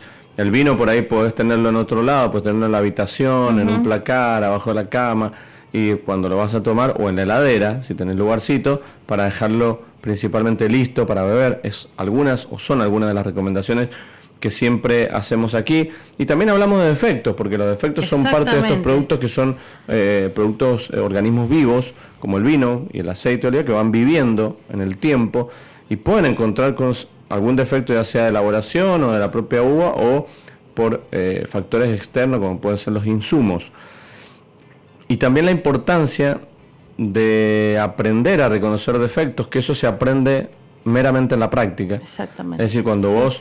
¿Por qué? Porque cuando vas al restaurante y pedís un vino y el mozo o el sommelier te muestra la etiqueta y te pregunta o no te pregunta o te dice quién va a degustar el vino y vos decís, si yo o vamos dos personas y las dos no tienen mucho conocimiento de vino, bueno, alguien va a tener que decir yo. Y quizá a veces esta persona ni sabe qué es lo que tiene que hacer. Es más, me animo a decir que hay gente que por ahí hasta no se anima a comprar un vino porque tiene que sufrir ese ritual, que es un ritual nada más y nada menos que es algo totalmente relajado, que no te van a tomar examen, simplemente te va, lo que tenés que hacer es poner la copa, te van a servir un poquito, tenés que oler y probar a penitas solamente para ver si no detectas algo anormal. No es si detectas fruta, si detectas pimienta, no, no. Si por ejemplo lees y sentís algún feo olor. Por ejemplo, puede ser vinagre, si vos sentís el aroma del vinagre, o ese olor a vinagre, eh, ya estás ante un probable defecto. Inmediatamente vos, la nariz, al sentir o al percibir ese vinagre, tiene que devolver ese vino. Ya por eso es ese servicio. O cartón mojado o, corcho o trapo sucio, el trapo ese que uno lava que después de tres años no lo cambia. muchas veces, vos recién lo dijiste, eh, puede ser que el vino esté bien y que la copa esté mal faginada, entonces vas a sentir eh, lo de eh, la humedad, es muy común tener una copa con humedad o con olor, porque no es aroma, olor a huevo. Claro, bueno, sí, sí, sí, el huevo podrido. Por ahí muchas veces normal, sí, tal te traen una copa con olor a huevo. Bueno. Y tenés que pedir que te la cambien. Muchas veces nos ha pasado en un restaurante decir que cuando, por ejemplo, vos testeaste el vino y dijiste que está todo bien, porque para vos todo estaba bien el vino, entonces después sirven y a mí que estoy en la otra punta de la mesa me sirven la copa y cuando voy a oler siento que esto está que tiene o, que tiene huevo podrido, que tiene cartón sucio. y digo, pero Mari, para mí está, este vino está mal. No, vos me decís está perfecto. A ver, dame la copa. Cambiamos la copa. Y cuando testeamos te das cuenta que la copa tuya está bien. Y esta está, o sea, el problema fue que esta copa estuvo sucia. Pequeños detalles que hacen del todo, que no son tan pequeños, pero que sí son muy importantes a la hora de cumplimentar esta cadena de elaboración, de todo lo que hablamos del vino, para después disfrutarlo. Y con el aceite de oliva virgen extra pasa exactamente lo mismo. algunos de los defectos que podemos llegar a percibir es el, el avinagrado, que igual que en el vino, eh, oxidado también, metálico.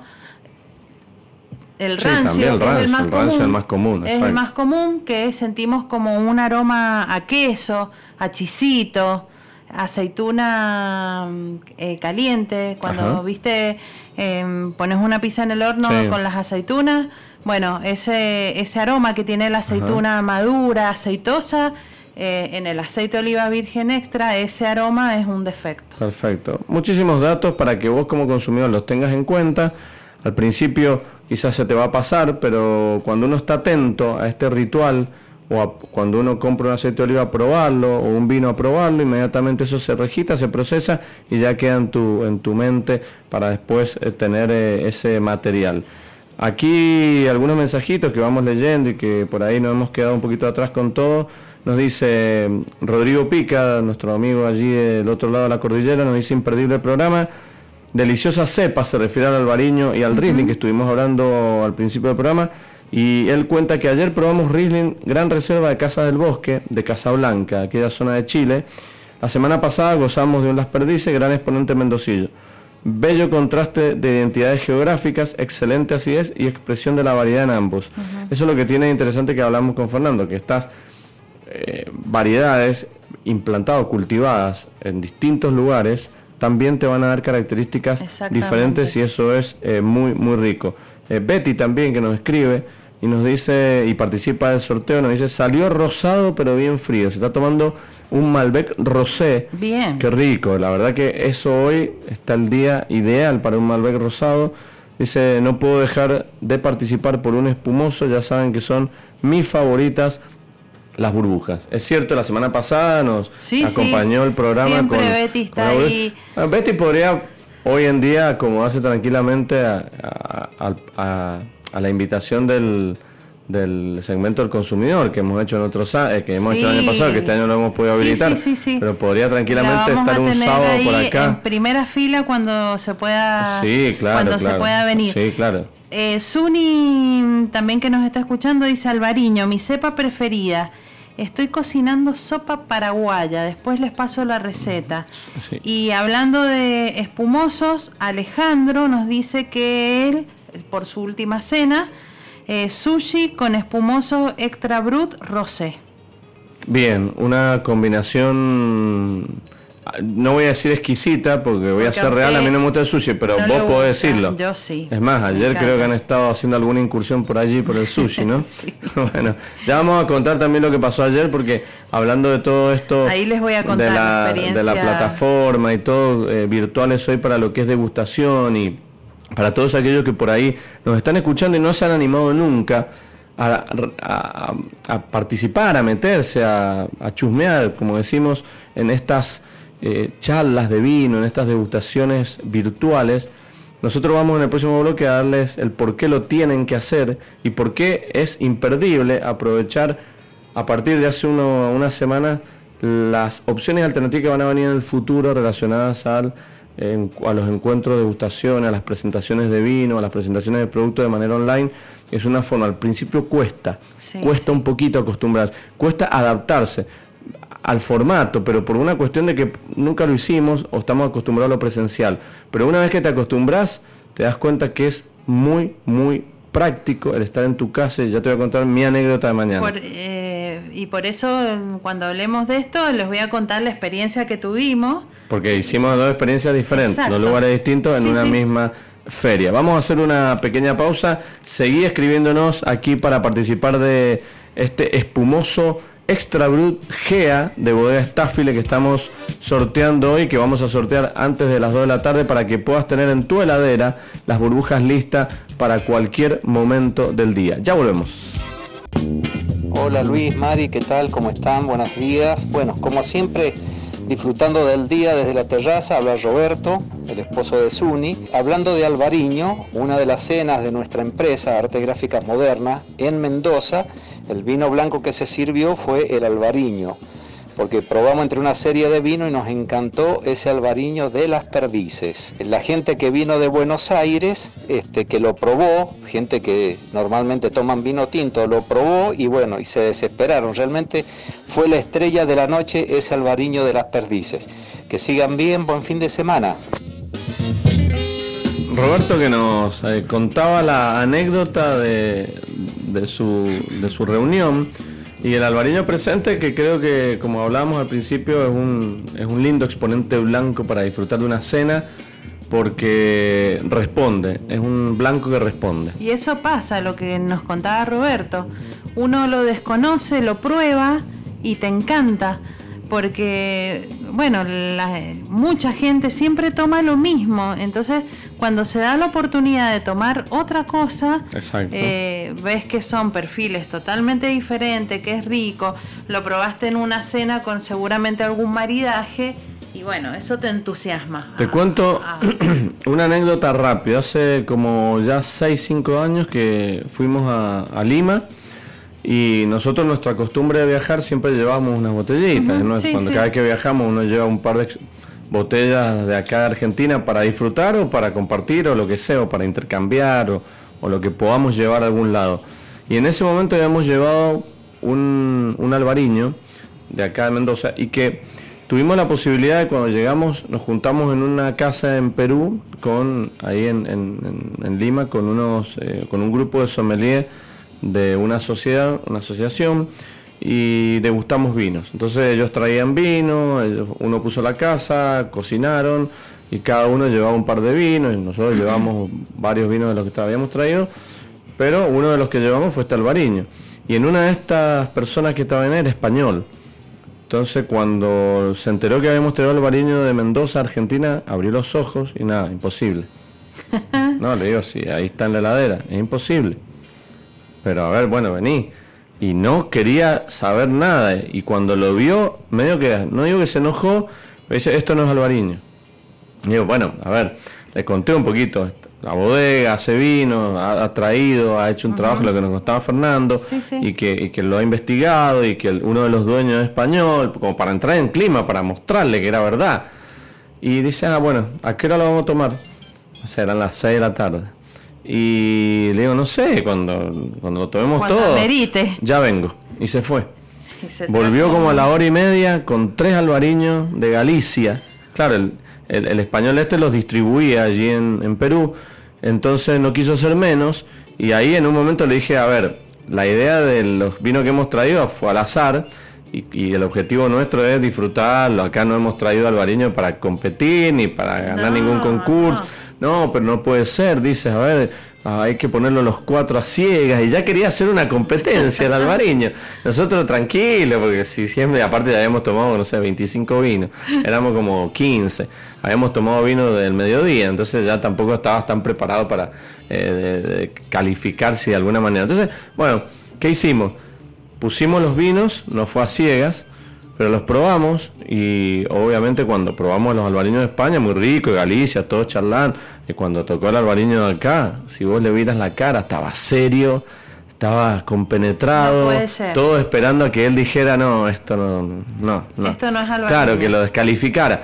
Y se quedó pensando serio en la mesa, con la copa, con la copa en la nariz, y pensaba y pensaba, y no, está bueno, che.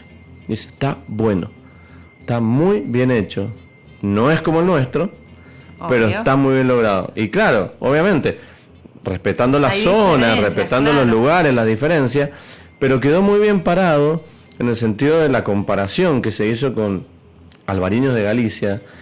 Y, la verdad que a todos les eh, satisfizo mucho la, situación, porque de alguna manera se entendió y se visualizó que acá, hace ya 4, 5, 6, no me acuerdo, en 2016 creo que fue, se hacía ya un blanco albariño de una calidad muy buena y con los ribetes típicos de la zona, pero con ciertos puntos en común con los gallegos. Es una experiencia que también nos complementa esta, experiencia. esta experiencia y que, y que también sirve para entender las diferencias y que, y que muchas veces tampoco hay que subestimar las zonas o las variedades porque no sean de la propia o de la actual.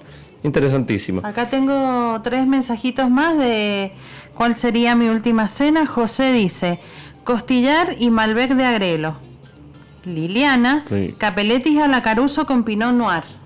Mm. Y Sebastián, matambre a la pizza con cabernet sauvignon. Oh, qué rico. Sí, Rico, sí. rico. Sí, sí, sí, sí. Todo, todos combinaciones muy deliciosas. Bueno, hablando de nuestro taller sensorial, nos queda Sí. el último encuentro, el 18 de noviembre, en donde vamos a, a proponer una serie de recetas y maridajes con vino y aceite de oliva virgen extra. Así que 18 de noviembre a las 19 horas vía online. Podés inscribirte todavía a cualquiera de nuestros contactos personales de María Elena Puerta o Luis Mantellini, quien les habla, para poder participar de un encuentro lindo, des- desestructurado, ameno, agradable. y seguir rompiendo seguir rompiendo mitos y disfrutando de las recetas y de las infinitas combinaciones que tiene el vino con eh, la comida y con la cantidad de ricos sabores que también se tiene. Acá hay un mensajito que nos responde Betty, que lo ha puesto ahí en, en Twitter, dice, me encantaría participar del segmento del consumidor, este que nosotros propusimos. Sí, sí. Es un segmento, para que los que no lo han escuchado, es un segmento que nosotros lo propusimos hace como dos años aquí, que era simplemente aquel que quisiese venir, aquel que se tuviese ganas de venir a compartir con nosotros algo para comer que podíamos tener acá o alguno alguno de los vinos que degustamos cada sábado podría venir. Acá hay acá hay lugar se pueden sentar y disfrutar con nosotros a escuchar a compartir y si quieren opinar también lo pueden hacer porque de un primer momento este programa se basó en pensar en el consumidor en pensar en sus inquietudes en escuchar sus opiniones, sus comentarios, a ver qué te parece un vino. O si nosotros hablamos hoy de un, de un tema como el, el Riesling y el albariño, nos pueda comentar si alguna vez probó. Cosas simples, cosas eh, sencillas y de una charla de café o de vino que podemos tener hoy las acá. experiencias que, que ha tenido en algún restaurante, en alguna visita a bodega, Totalmente. en una degustación, en alguna feria de vino. Y, y Betty puso, me encantaría participar, pero me da vergüenza. Dice, nada. No, Betty, No, eh, por no, parece mentira, no le creo aparte, no le creo porque me la imagino acá sentada, no creo que, no, que- no, que tenga vergüenza. De todos modos, eh, Vergüenza eh, es no tomar vino. Vergüenza, exactamente. Entonces, eh, la- obviamente que, que vamos a, a- a- vamos a Vamos coordinar a un día para que pueda venir y que podamos eh, disfrutar también de este espacio para escuchar, porque a nosotros nos gusta mucho, así como nos mandaba Roberto, como nos mandan mensajes todos ustedes. Ya nos están escuchar- mandando fotos de comida. Sí, que eso en realidad yo empezaría a poner una política. Aquel que nos mande una fotito también nos tiene que mandar un tupper. Sí. Porque vamos a ser sinceros, ya está ahora mandándonos esta foto. Emilio ya es nos mandó la difícil, foto del difícil. pollo dentro de la cacerola Sí. con el vino blanco y me dice que está tomando merlot mientras lo cocina, que le va a poner crema de leche, aceite de oliva virgen extra y pimienta árabe. Perfecto, pimienta, su pimienta árabe. Exactamente, Eh, eh, Juan sí, nos dice, amo el Riesling con mariscos. Mm, bueno, marisco, rico. una copita de mariscos también, yo me imagino una copita de marisco frente al mar con una botella, una copa de Riesling también, sería una, un último atardecer, podría ser. Eh, Diego nos dice, eh, sorrentino de cordero con Cabernet Franc, también puede ser una opción. El, Cabernet Franc ya lo hemos hablado, es tan rico que es una variedad que en Argentina hoy está explotando y está muy muy buena, a mí me gusta mucho y también con unos sorrentinos de cordero tranquilamente eh, es delicioso. Y así que bueno, vamos a coordinar con Betty para que se pueda venir un sábado. Sí, sí, En realidad sí, las sí. puertas acá están abiertas, nunca, no hay candado, no hay, de- de- por lo menos de 12 a 14 eh, eh, podemos eh, esperarla. Decía que tuvimos la experiencia anoche de participar, cambiando de tema, pero no tanto, porque habíamos hablado de nuestro taller sensorial, hemos hablado de las ferias, las presentaciones y las exposiciones de vino durante esta cuarentena que han empezado a surgir ahora en los últimos, en las últimas semanas de esta nueva alternativa que es a, través de lo online, de las plataformas, de las web, y poder participar así de ferias de vino. No son costosas, eh, son prácticas, aprendes mucho, escuchás. Y ayer estuvimos en el inicio, es un inicio que, que comenzó ayer, pero continúa viernes y sábado hasta diciembre, de Latarinos Cyberfest, una degustación, una mm, feria, que fuera si fuese como la feria presencial, obviamente con los formatos aplicados, en el cual vos te inscribís, te, te anotás, te inscribís, pagás 200 pesos para entrar, para, para poder ingresar a la feria, a esa feria donde vos cuando entras en la plataforma tenés todas las bodegas y ahí vos podés hacer clic en la que quieras y vas conociendo y vas preguntando y entras a la web o entras al WhatsApp. Y además tenés la posibilidad de comprar dos cajas y poder disfrutar de esta feria con un fin que también es solidario, con una ayuda solidaria de ese monto de dinero. Ayer comenzamos con tres participaciones, tres degustaciones de diferentes vinos y yo me quiero ir más allá, después te pido tu, conclusión. A mí lo que me pareció y lo que mm, venimos insistiendo permanentemente en la practicidad de este tipo de eventos. Yo ayer eh, salí, tuve que salir, di clases en la tarde, tuve una horita para salir a hacer un poquito de ejercicio físico y llegué a las 8 era la, era la eh, el inicio, la primera degustación. Yo llegué 8 y 5 de hacer ejercicio. Lo primero que hice cuando llegué, me conecté en la computadora eh, y después en el teléfono. ¿Por qué en el teléfono? Porque me tenía que bañar. Entonces cuando me fui a bañar, dejé el teléfono prendido, escuchando la presentación. Entonces terminé de bañarme, mm, fui a buscar el vino que yo tenía, la copa, todo eso, mientras yo preparaba y hacía todo eso, estaba escuchando. Esa, esa cuestión práctica que tenés de estar en tu casa, pudiendo participar, pudiendo escuchar, aprender, conocer nuevos proyectos, te lo da hoy eh, lo online. Pues, pues, en presentación yo no tendría que haber ido a hacer ejercicio o tendría que haber, a mí me gusta llegar puntual a los lugares, haber salido a las 8 menos cuarto, salir y llegar a las 8 al lugar físico. De esta manera también es una buena forma de aprender. Y así estuvimos hasta las 10 de la noche, escuchando tres disertaciones de tres bodegas diferentes, con el vino en la copa, pudiendo degustar, pudiendo probar, conocer, preguntar, charlar en tu casa. Eso creo que también te da una cierta comodidad para poder disfrutar y aprender y conocer nuevos proyectos. Ustedes también lo hicieron de otro lado y, pudieron disfrutar de esta... Primero que nada, quiero decir que la plataforma es súper completa. Y fácil, fácil, también, no es que... Uno ingresa, eh, tenés los distintos pabellones donde están la bodega, cada bodega tiene o un video o un PDF eh, con, la información de la bodega, los vinos, los precios, está todo súper completo. Y después tenés eh, las degustaciones. Nosotros hicimos, eh, como siempre recomendamos desde acá, porque escuchamos todos los sábados sobre gustos no hay nada escrito, que a las ferias hay que ir con eh, comido algo para que después no, no nos caiga mal.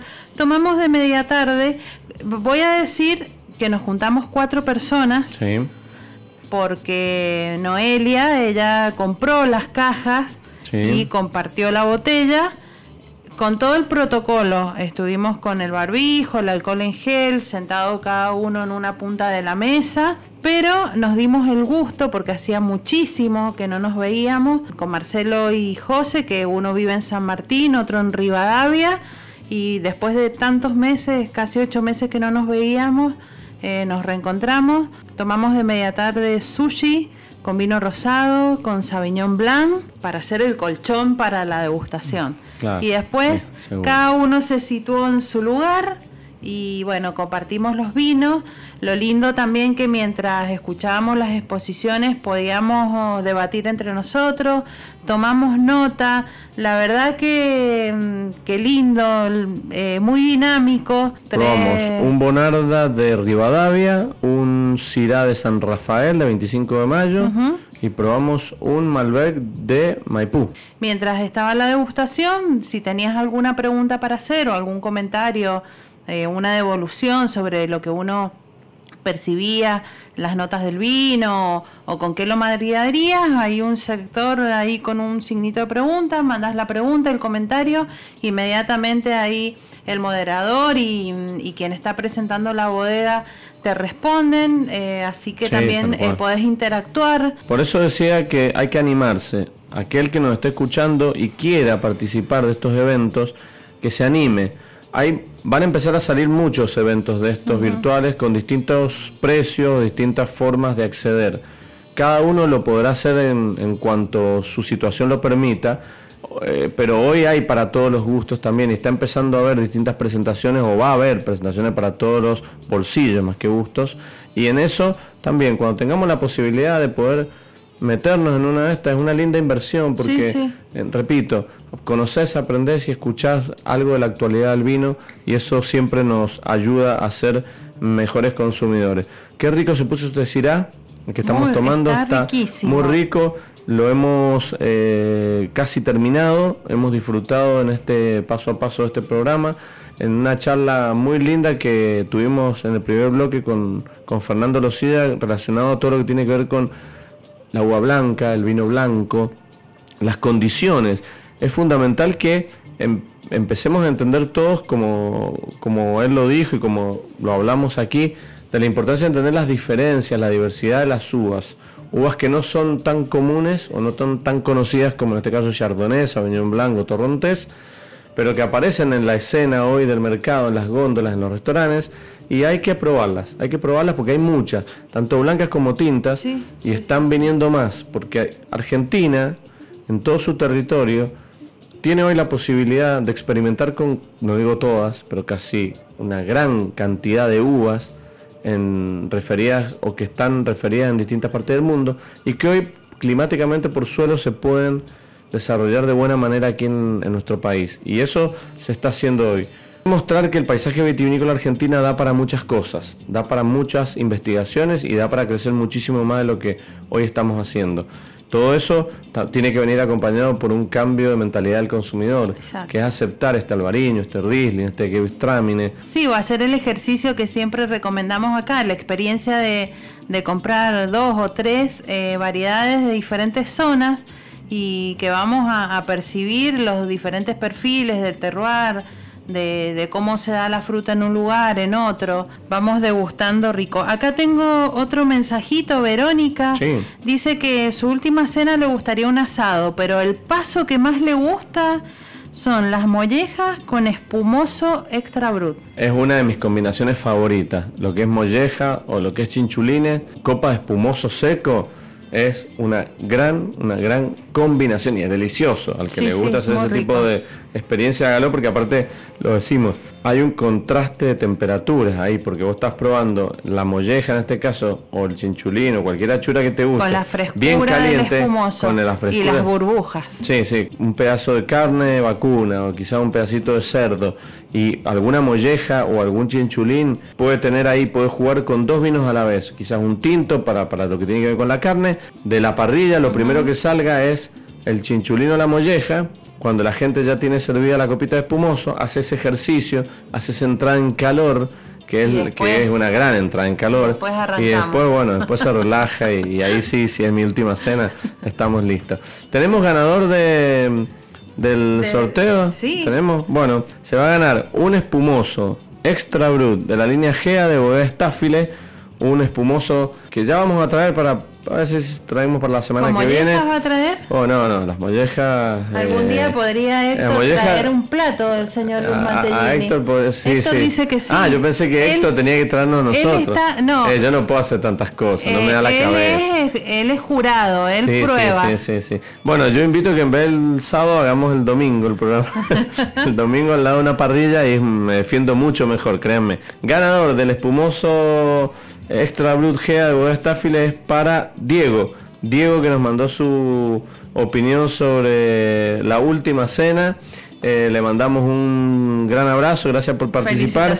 Que y, y, ahí vamos a hacerle llegar el, el Extra Brut que decía, vamos a tener que traer aquí a la mesa para comenzar a disfrutar también nosotros y empezar a contagiar del otro lado y dar el ejemplo, ¿no? Creo que si traemos espumoso, extra brut o lo que sea, ahí sería un buen momento para invitar al espacio consumidor a nuestra querida amiga y oyente de todos los sábados, Betina García, porque es una gran tomadora de espumoso, así que debe tener muchas experiencias para contarnos. Sí, sí, sí, ya vamos a coordinar para que pueda acercarse aquí el, sábado y contar con su opinión nos quedó cosas para hablar, nos quedaron cosas. Quería contarle un poquito la experiencia del fin de semana del Gran Hotel Potrerillo, que estuvimos disfrutando de, una, de un lugar hermoso, nos tocó un día perfecto, comimos muy bien, la atención muy bien, estuvimos hablando con Ezequiel, que hablamos permanentemente, hoy no pudimos tener contacto con él por cuestiones eh, laborales, de ocupación. La comanda estaba. No, una, una y media para ellos estaba full, así que no quisimos tampoco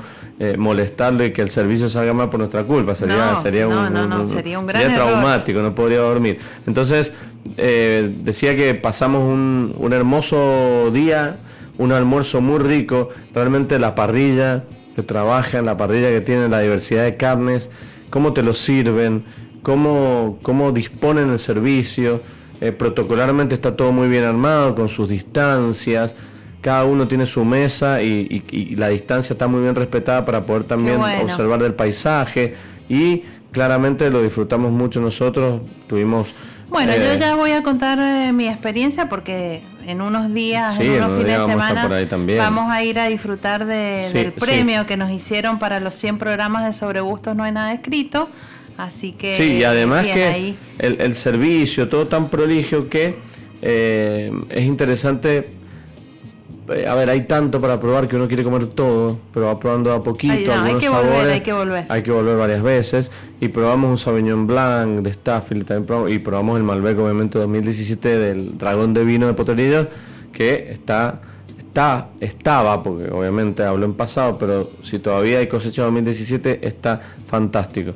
Eh, así que también es un buen desafío y una buena alternativa para aquellos que puedan ir y disfrutar de las instalaciones y del servicio Gran Hotel Poterillo. Eh, bueno, y cuando pase todo, dice el asado prometido, tendrá molleja de chinchulines, nos dice Roberto, que nos está escuchando, claro, ah, sí. Yo quiero conocer la terraza. Sí, sí, yo estoy esperando, todos los días estoy... Eh, Estamos esto, cuando pase todo. Eh, bueno, no, en reuniones familiares, nosotros no somos familiares, podríamos ir ahí a la terraza. bueno, eh, muchas gracias Héctor del otro lado por la operación y por todo el trabajo. Mari, muchas gracias nuevamente por habernos acompañado acá y haber traído esta eh, delicia fresca para poder acompañar también con este cirá. Un placer, como siempre, combinar estos productos, el aceite de oliva virgen extra, el vino, contar todas estas experiencias que, que nos hacen tan felices. Claro, claro, claro. Así que bueno, hasta el próximo sábado y que tengan todos una excelente semana.